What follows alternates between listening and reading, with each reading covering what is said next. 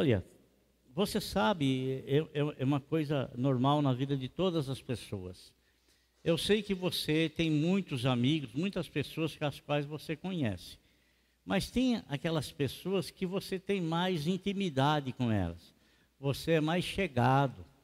Você, pessoas que você é, lida mais, conversa mais, né? tem maior contato. E muitas vezes essas pessoas são pessoas assim que você sempre as convida para alguma coisa. Né? Estão mais próximos, estão mais perto. Pode ser alguém da sua família, porque nem todos os familiares estão perto, estão próximos. Sempre tem alguém que você está mais junto, está mais perto, está mais próximo, né?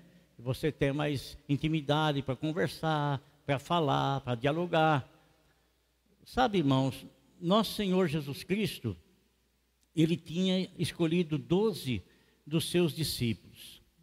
Doze homens ele gastou três anos e meio da vida dele educando esses homens. Presumidamente, se ele gastou três anos e meio da vida dele educando essas pessoas, e ele as escolheu com o intuito de que elas dessem continuidade na obra, que elas fossem pessoas que escolhidas continuassem pregando o Evangelho, anunciando, fazendo as obras que o Senhor Jesus Cristo autorizou para que eles a fizessem no nome dele. Mas, irmãos, eu estava pensando em algo. Você sabe que o apóstolo São Paulo, é, no capítulo 2 do livro de Gálatas, ele disse assim que tinha três pessoas que eram consideradas a coluna da igreja. Três pessoas. Essas três pessoas quem eram? Pedro, Tiago e João. Esse Tiago, a quem o apóstolo São Paulo se refere, ele não foi um dos apóstolos. Ele não foi escolhido. Esse Tiago a quem ele se refere não é o irmão de João, né, os filhos de Zebedeu. Não é. Esse Tiago, a quem Paulo se refere no livro de Gálatas, ele é, na verdade, ele é, na verdade, irmão de nosso Senhor Jesus Cristo, que se converteu após a ressurreição do Senhor, e o Senhor apareceu a eles e os levou à conversão. Veja, irmãos, que coisa tremenda. Quando diziam assim que os próprios irmãos dele não acreditavam nele, não acreditavam mesmo, não acreditavam nele. Está né? Tá escrito na palavra de Deus que os irmãos dele não acreditavam nele. Por isso que Jesus disse assim: um profeta ele não tem, não é levado muito a sério na, na sua parentela, na sua cidade, né? Não é. Mas o Senhor ele sempre pautou, irmão, e direcionou a bênção dele relacionada à família. Em Abraão seriam benditas todas as famílias da terra. Sabemos nós que o apóstolo São Paulo, quando questionado fora pelo carcereiro lá de Filipos, e perguntou para ele: que vou fazer para herdar a vida eterna, para ter a salvação? Ele recebeu uma resposta. Paulo disse assim: creia no Senhor Jesus que será salvo tu e a tua casa. Então a família está inserida, está inserida porque a família, ela é uma instituição divina. Ela está inserida no contexto de salvação, de salvação. E seria uma coisa assim totalmente contraditória se os irmãos de Jesus posteriormente não viessem a crer nele. E eles creram tanto, tanto no Senhor, tanto, tanto, que Tiago ele se transformou num homens de uma fidelidade tão grande, tão enorme, um homem que se autovigiava, um homem que pôde falar a respeito da língua das pessoas, pôde falar da língua das, das pessoas, né?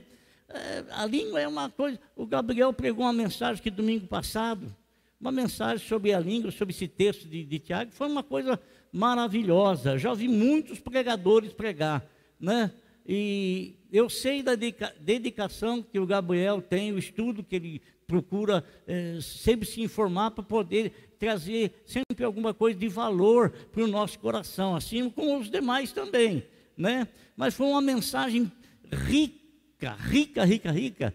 Então, Tiago, ele fala sobre a língua do homem. Tiago, ele foi, no capítulo 16 de Atos dos Apóstolos, ele foi o esteio. Ele, esse Tiago, esse Tiago, não irmão de João, esse Tiago, irmão do Senhor Jesus Cristo, que escreveu a carta ali no final, é, antes de, de, de, de é, depois de Hebreus, né? antes de Pedro.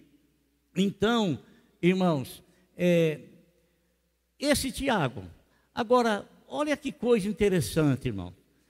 Quando Deus ele tem um plano de ministério para alguém, né? plano de ministério, por exemplo, quando o apóstolo São Pedro foi preso, foi preso, o apóstolo São Pedro estava correndo risco de vida.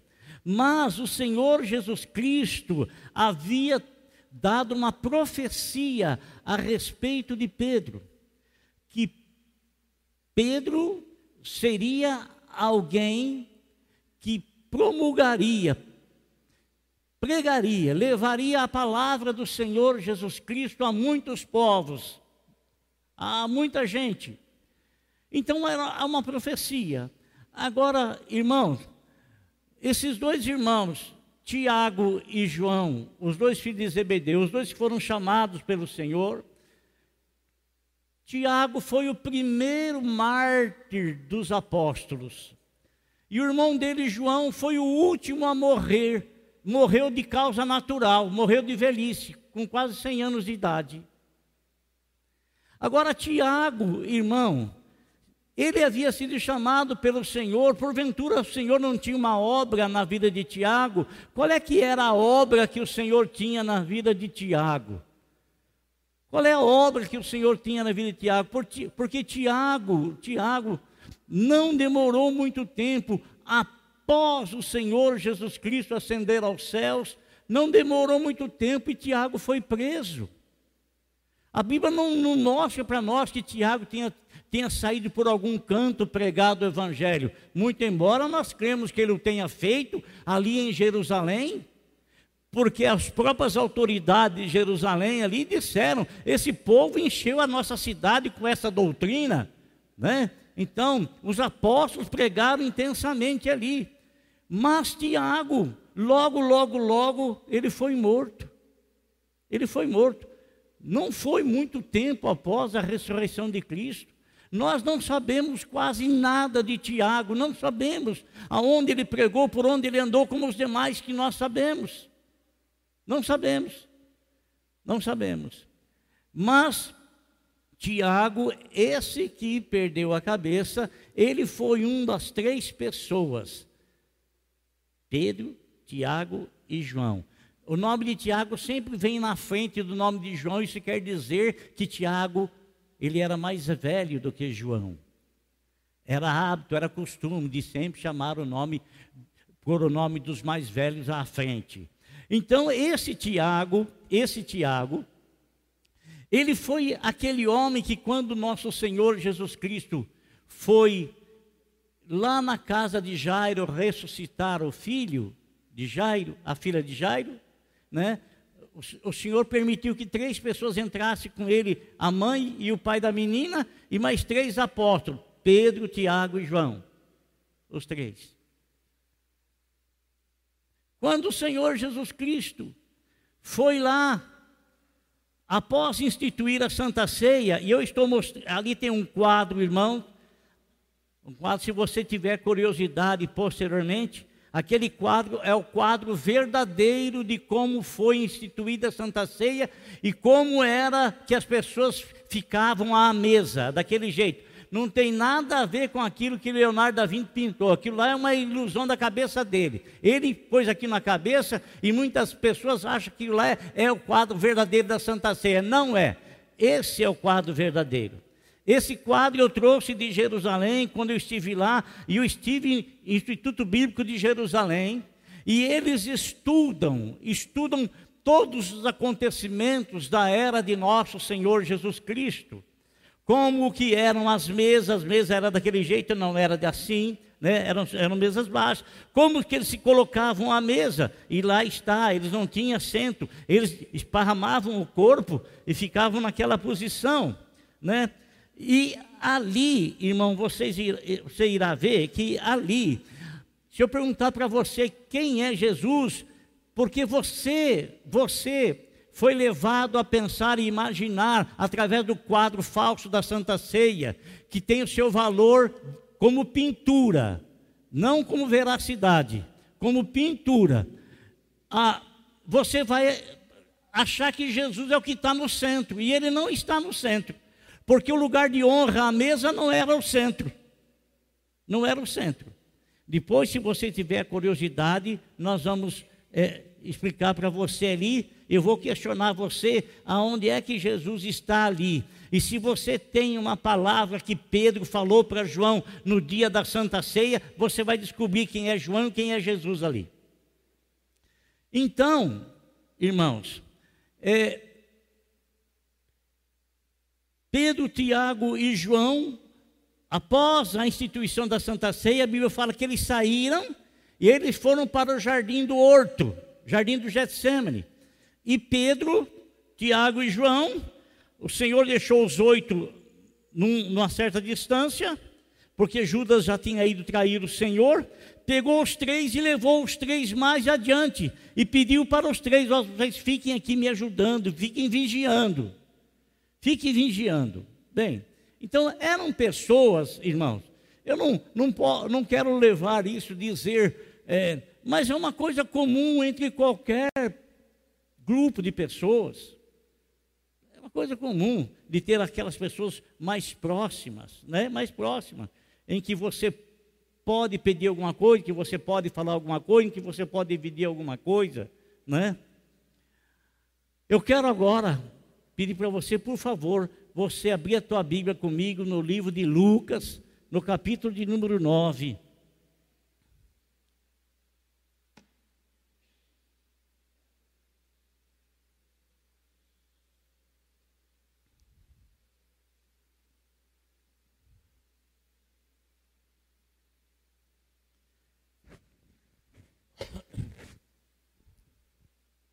Todos acharam aí?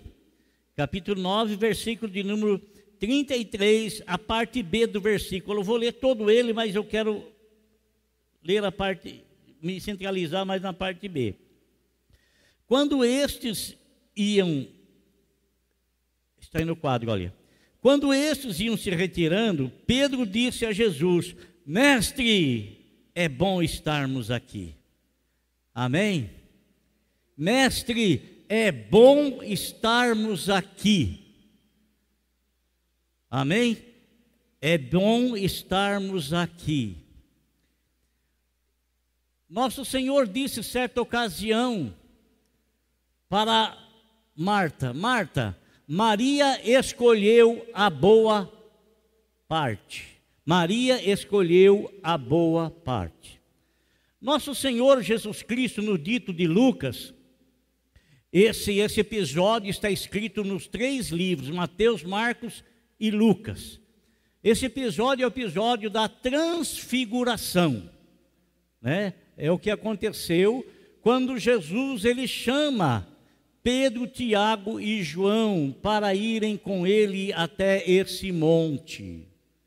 Será que porventura, será que porventura os demais ficaram com ciúmes? Será que ficaram? Que, que você acha, irmão? Será que os demais ficaram, nossa, ele quer mais bem aqueles lá do que nós? Ou será que o Senhor Jesus Cristo tinha um plano nessas dessas coisas? Ou será que ele tinha um propósito nessas coisas? Tem pessoas que infelizmente têm um ciúmes horrível em seus corações. E às vezes eles tomam decisões por causa dos ciúmes que eles têm. Ciúmes que eles têm. Ah, irmãos, Pedro, Tiago e João, por que, que ele leva essas três pessoas juntas? Porque a lei diz o seguinte: por meio de duas ou três testemunhas, toda palavra será estabelecida. Então, duas ou três testemunhas era o que a lei ordenava para que aquilo que fosse dito fosse acreditado, tivesse confiança, tivesse crédito naquilo que, que, que fora dito. Então, oito dias aproximadamente, Lucas diz. Mateus e Marcos dizem assim, aproximadamente seis dias, aproximadamente, não é o um número exato. Lucas diz também aproximadamente, não é o um número exato, porque é como se a gente falasse assim, ah, a semana passada, é, alguns dias da semana passada, aconteceu isso, alguns dias, um, né, não se definiu quantos dias, aproximadamente uns três dias, ou aproximadamente uns quatro dias. Não tem muita importância isso. O, o que tem importância, o que é colocado, o que aconteceu, o que sucedeu. Então a Bíblia nos fala que o Senhor leva essas três pessoas, né? Três pessoas. Amado irmão, é importante nós estarmos na presença do Senhor. E tudo que nós fazemos na presença do Senhor, tudo que nós fazemos na presença do Senhor, tem a sua devida importância. Devida importância. Ninguém, ninguém, ninguém, ninguém, absolutamente nada e ninguém, assim como todos os membros do meu corpo têm o seu sentido, têm o seu significado, têm a sua importância, até as unhas que eu tenho que cortar sempre, até o cabelo que eu tenho que cortar sempre, né? Corto sempre, até é, as coisas mínimas que às vezes não têm nenhuma importância, são por demais importantes que completam o meu corpo. Assim na igreja do Senhor, na casa do Senhor, todos nós temos a devida importância. Todos nós temos a devida importância. E às vezes nós mesmos é que não nos não damos importância para nós dentro da casa do Senhor, e por não darmos importância alguma para as coisas dentro da casa do Senhor, nós nunca nos dispomos a fazer absolutamente nada dentro da casa do Senhor. Nunca. Nunca. Se nós falarmos assim, nós estamos precisando de voluntário para isso. Eu sei que vai chegar, né? as pessoas virão, mas eu sei também que tem pessoas que vão ouvir como falam assim: não, isso não é comigo, isso é que está falando com alguém lá. Mas o meu corpo é o meu corpo, irmão. O que é para o meu dedo é para o meu corpo todo. Se eu levar uma pancada no meu dedo, não é somente o meu dedo que vai ser ferido, é todo o meu corpo que vai sentir, né? Todo o meu corpo, todo. Né? Agora, se eu me alegrar com alguma coisa, é, irmãos, eu estava falando com, com, com, com o Lene agora aqui, apenas para. Estava falando, rapaz, que calor que fez hoje.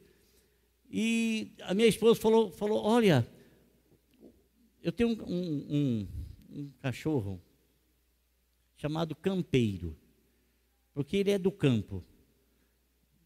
É um Blue Healer, é um, é um pastor australiano. Mas é comum, não é. Não fala inglês, não. Ele late igual o português. Igual o cachorro nosso aqui, viu? Não late em inglês, não. Ele late. Tá bom? Você entendeu? Tá bom. Então, ele estava desesperado, desesperado. Ele ia numa grama lá, ficava lá agachado na grama, esparramado. E, mas ele estava sentindo muito calor. Aí nós fomos lá, irmão, pegamos uma mangueira e demos um banho nele, ficou quietinho lá, se deliciando no banho, né? Sentiu-se agradável. Então, ele se sentiu bem, ficou, ficou bem, ficou assim, é, é, é, é à vontade. É, aquele calor que estava sentindo é, saiu, desapareceu. Nem sei por que estou falando isso. Que está falando? Meu Deus. Eu ia ligar uma coisa que estava falando e. Oi? Comentaram? Ah, voluntário. Oh, Jesus amado. Então, então, quando você faz, quando você, ah, ah, mano, depois de vez em quando dá umas coisas assim, sabe? Já já vocês acostumam. ou, ou não, né? ou não. Hoje, hoje, um grande homem de Deus, infelizmente, ele, ele está sendo vítima de uma doença. É, é Alzheimer, que o Alzheimer, né?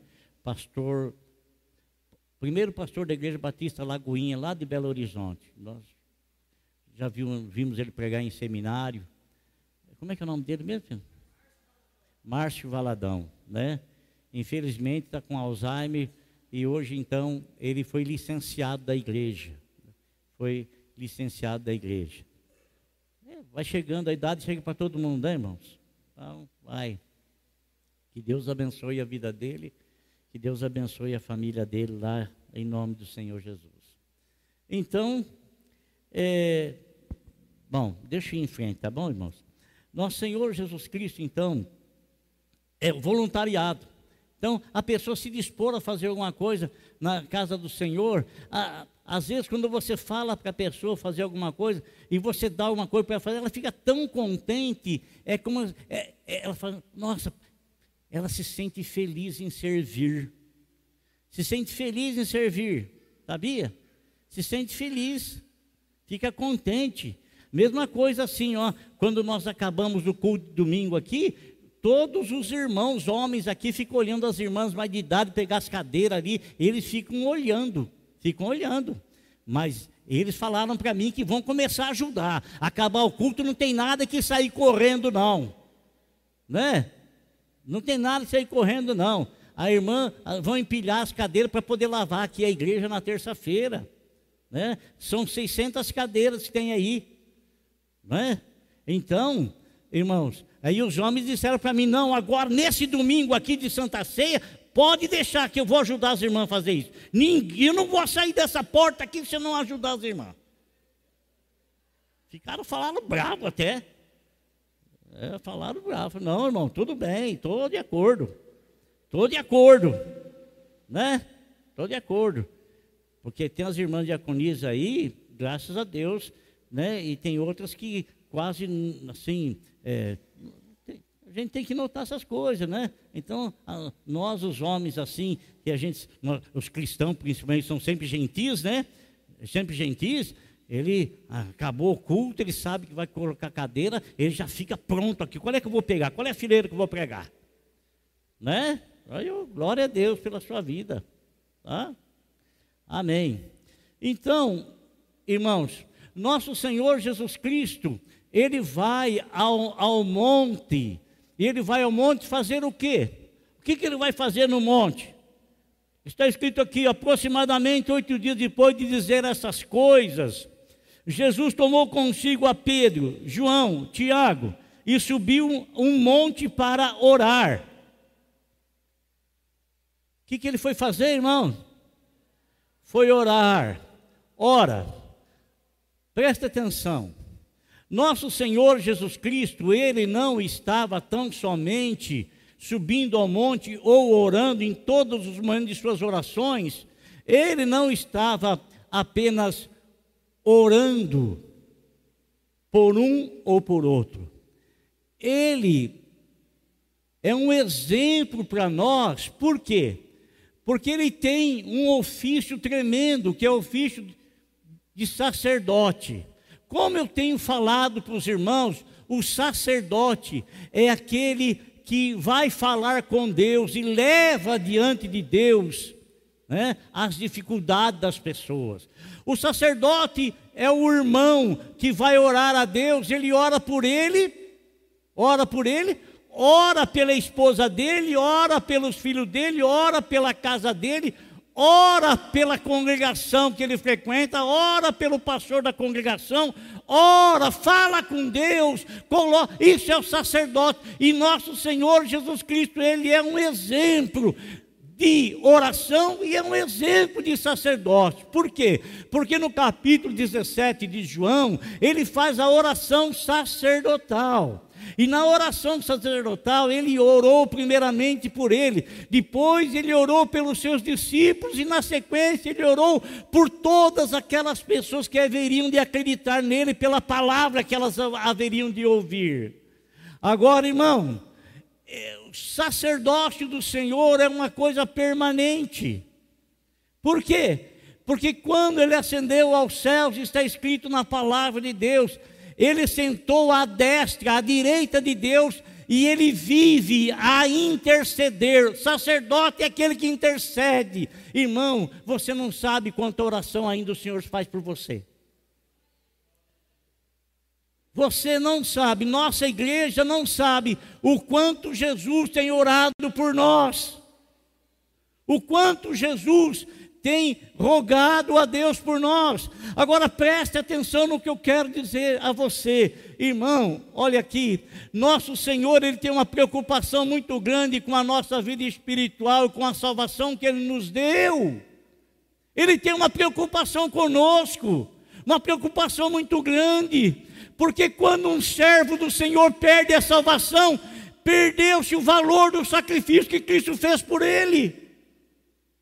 Está me entendendo? Quando alguém se afasta dos caminhos do Senhor, se distancia do Senhor e se perde nas veredas da vida, o sangue de Jesus que foi derramado para purificá-lo dos seus pecados, o valor desse sacrifício não tem mais é, legalidade naquela vida. Porque por quê?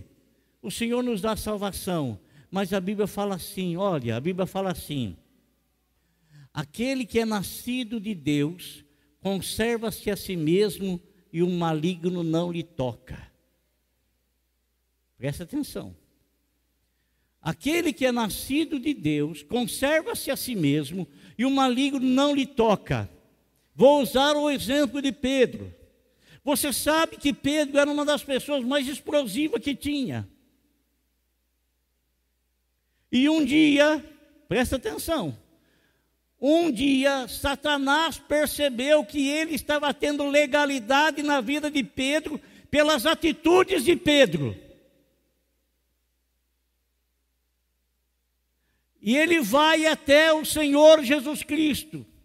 Jesus Cristo olha para Pedro e fala: Pedro, Satanás me pediu para te cirandar, para cirandar você.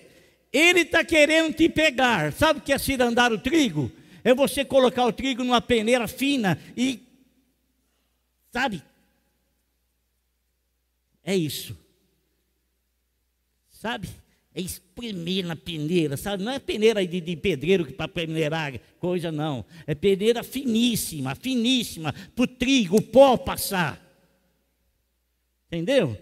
Por que, que Satanás falou isso para Jesus? Porque ele estava encontrando espaço na vida de Pedro. Pedro estava dando legalidade, mas o que, que o Senhor falou? Mas eu intercedi ao Pai por você, ele é o sacerdote.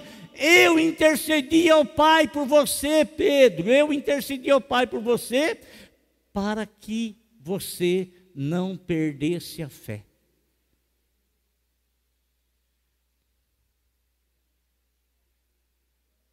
Você se lembra, irmão? Você se lembra quando Satanás se apresentou diante de Deus e Senhor, o, o, o Senhor estava muito contente com Jó, homem de fibra, homem de Deus, servo do Senhor, homem íntegro, homem que não servia a Deus por causa das coisas que ele possuía, mas era um homem temente ao Senhor, que colocava a confiança dele em Deus, não pelos bens que ele havia obtido, porque ele obteve, obteve, os seus bens trabalhando com o suor do seu rosto, com as suas atitudes, com os seus negócios. Satanás falou para o Senhor: Me deixa, me de, entrega ele, me, me deixa ficar uns dias com ele, me passa. Irmão, isso quer dizer, quer dizer o quê? Que um homem íntegro, ele se guarda, um homem íntegro, ele se autoprotege, um homem que anda na presença de Deus, tem a presença de Deus como escudo protetor da sua vida.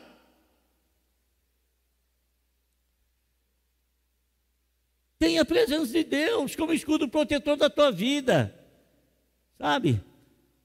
Então, nosso Senhor Jesus Cristo, ele sobe ao monte e ali ele vai orar ao Senhor. Ele, ele vai orar a Deus, vai falar com seu Pai, vai falar com aquele que refazia suas energias. E olha, irmãos, a Bíblia nos fala que enquanto nosso Senhor Jesus Cristo estava orando, estava orando, a gente pode ter muito sentido na presença, é, muito assim, muita definição. Podemos assim contextualizar muitas coisas por ter Pedro, Tiago e João junto com Jesus. Agora, irmãos, quantos de vocês, quantos de vocês, quando vai começar a ler a Bíblia, dá um sono, meu Deus do céu? Leu, leu não está dormindo de jeito nenhum. Lê a Bíblia, lê, lê, um versículo da Bíblia, pronto, já vem aquele sono que vai abrir aquela boca. E quando vai orar, então, começa a orar ao Senhor, come, a não ser que você esteja muito cansado. Logicamente, você está muito cansado. Se você estiver numa posição de relaxamento, o teu corpo vai, né? Mas mesmo não estando cansado, às vezes você vai orar a Deus e você não fala três palavras com o Senhor, você já está roncando, já está dormindo. Acontece isso com você? Não, não precisa se identificar, porque eu sei que acontece. Uma opressão para a pessoa não falar com o Senhor. Isso, amado irmão, isso é uma característica de que aquilo que você está fazendo está surtindo efeito, e o inimigo não quer que você descubra o poder que Deus te deu através da oração, porque todas as coisas se conquistam não com braço forte, todas as coisas se conquistam não com lutas, com guerras, com espada, as coisas, os crentes, se, o crente a, conquista através da oração. E se precisar ação, ele tem que agir. Mas a oração que depende única e exclusivamente de Deus e que não adianta nós queremos agir, que o Senhor fará na hora que Ele determinou que vai fazer, que vai realizar. Está orando, irmão, está orando. O que acontece com os três? Eles caem num sono, ficam assim, o Senhor está lá, irmão. Acontece uma coisa extraordinária. Extraordinária. Você sabe que João, irmão do Tiago que perdeu a cabeça, não esse Tiago do capítulo 16 de Atos, não Tiago que foi aquele que presidiu o primeiro concílio da igreja em Jerusalém, não esse Tiago, mas Tiago, irmão de João. É, os três estavam lá, estavam lá com o Senhor. E eles caem num sono, caem num sono, num sono, e está acontecendo uma coisa gloriosa. Lembrei novamente. João, ele escreveu no Apocalipse, irmão. Ele teve uma revelação da pessoa do Senhor Jesus Cristo. Todos todos os evangelistas, todos eles, todos eles escreveram a respeito da pessoa de nosso Senhor Jesus Cristo, do seu nascimento, ou, ou, então como João da vinda dele aqui a este mundo. Mas João, João ele teve uma revelação do Senhor lá, quando ele estava banido lá na ilha de Pátimos, lá, e ele estava lá, e o Senhor então resolveu, permitiu que ele fosse levado para lá, porque o Senhor ia ter uma grande revelação para dar para ele, uma grande revelação, a revelação de todas as coisas que estariam acontecendo durante todos os séculos até o final na igreja do Senhor Jesus Cristo. Todas a revelação, tudo. E sabe, irmãos, quando eles estavam orando, então ele teve uma visão a respeito do Senhor Jesus Cristo. Como ele é hoje, não é mais como aquela figura que está ali, não é mais. Como ele é hoje, João escreveu que foi impossível, impossível, impossível, impossível de caracterizar o rosto do Senhor foi impossível de definir o rosto do Senhor. A única coisa que ele falou foi que o rosto de nosso Senhor Jesus Cristo ele brilha muito mais do que o sol no, no, no, na, na maior hora de calor que é o meio-dia. Muito mais. Então, veja bem, irmão, o rosto do Senhor brilha mais do que o sol. Até tem um hino que fala assim: que o rosto do Senhor brilha mais do que o sol. Então, quando o Senhor estava orando no monte e os três adormeceram ali, a Bíblia fala que o Senhor se transfigurou. Transfigurou.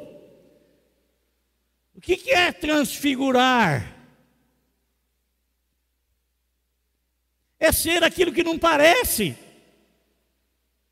Transfigurou.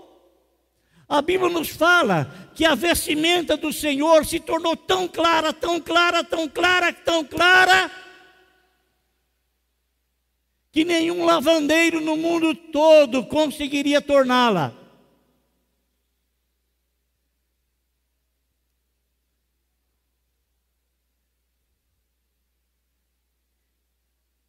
Enquanto orava, a aparência do seu rosto se transformou as suas roupas ficaram alvas, resplandecentes como o brilho de um relâmpago. Surgiram dois homens que começaram a conversar com Jesus. Surgiram, apareceram. E esses dois homens, você sabe quem é? Moisés, que havia morrido há muito, muito, muito, muito, muito tempo atrás e que o corpo dele nunca, nunca, nunca foi encontrado, porque a Bíblia fala que Deus o sepultou pelo seu dedo. E o que é o dedo de Deus mesmo, irmão? O dedo de Deus é a ação do Espírito Santo. A ação do Espírito Santo. O dedo de Deus. A Bíblia também nos fala que esses dois, Moisés e na sequência, Elias. Quem foi Elias? Elias foi o representante de todos os profetas.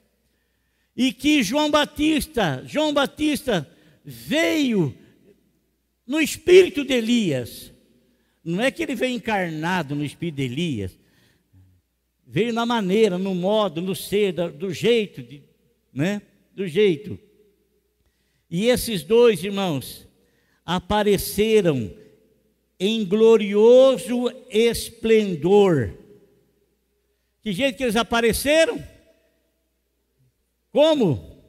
Em glorioso esplendor.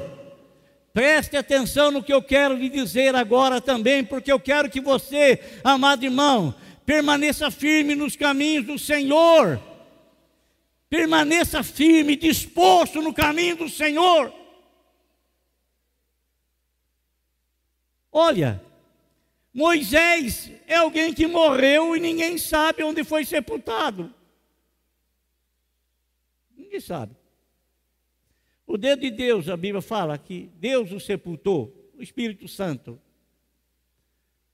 A Bíblia nos diz, amado, que quando Jesus, o Salvador, que ascendeu aos céus depois de 40 dias, ele vai voltar aqui para buscar a sua igreja, e o apóstolo São Paulo fala que, primeiramente, os mortos ressuscitarão. Moisés, ele simboliza todas as pessoas que morreram na esperança da salvação. Por isso, o nome de Moisés aparece primeiro à frente de Elias. E Elias, Elias foi aquela pessoa que não viu a morte, que Deus o arrebatou, Deus o levou para si sem ele conhecer a morte. Elias representa eu e você quando Jesus voltar e nos arrebatar, nos levar para a presença dEle. E isso vai acontecer quando o Senhor vier na sua glória, na resplandecente estrela da manhã, o sol, o rosto como o sol, é assim que ele vai aparecer. Ele não vai aparecer como Jesus, com aquele corpo frágil que ele entregou na cruz para mim, por mim, por você, não. Ele vai aparecer com um corpo glorioso que ele obteve ao ressuscitar dentre os mortos, em vencer a morte. E quando ele foi elevado aos céus, ele assentou à destra de Deus e novamente ele recebeu toda a glória toda a glória, e além de receber toda a glória que já ele tinha e que ele não perdeu, que ele deixou por um período para vir aqui, ele voltou lá ele recebeu também o nome que está acima de todo nome, diante de quem todo joelho se dobrará e diante de quem toda língua confessará. Oh, meu Deus, tomara que você esteja entendendo o que eu estou falando.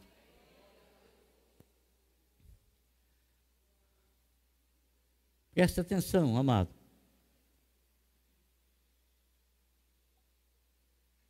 Então, quando ele, eh, quando, quando, quando é, é, esses apareceram de forma gloriosa, de um glorioso esplendor, e o que é que eles falavam? Conversavam com Jesus, o que é que eles falavam para Jesus? O que é que no Velho Testamento está escrito a respeito de Jesus? Moisés, ele simboliza os cinco primeiros livros da Bíblia. E Elias, ele simboliza todos os demais livros que os profetas escreveram. E eles estavam falando o que para Jesus? Está escrito aqui, ó. Falavam sobre a partida de Jesus que estava para se cumprir em Jerusalém. Mas porventura, não é isso que o Velho Testamento fala? Não é isso que os cinco primeiros livros da Bíblia fala? Não é isso que os demais profetas falaram? A respeito da partida de nosso Senhor Jesus Cristo, a respeito da sua morte, a respeito. É isso que fala.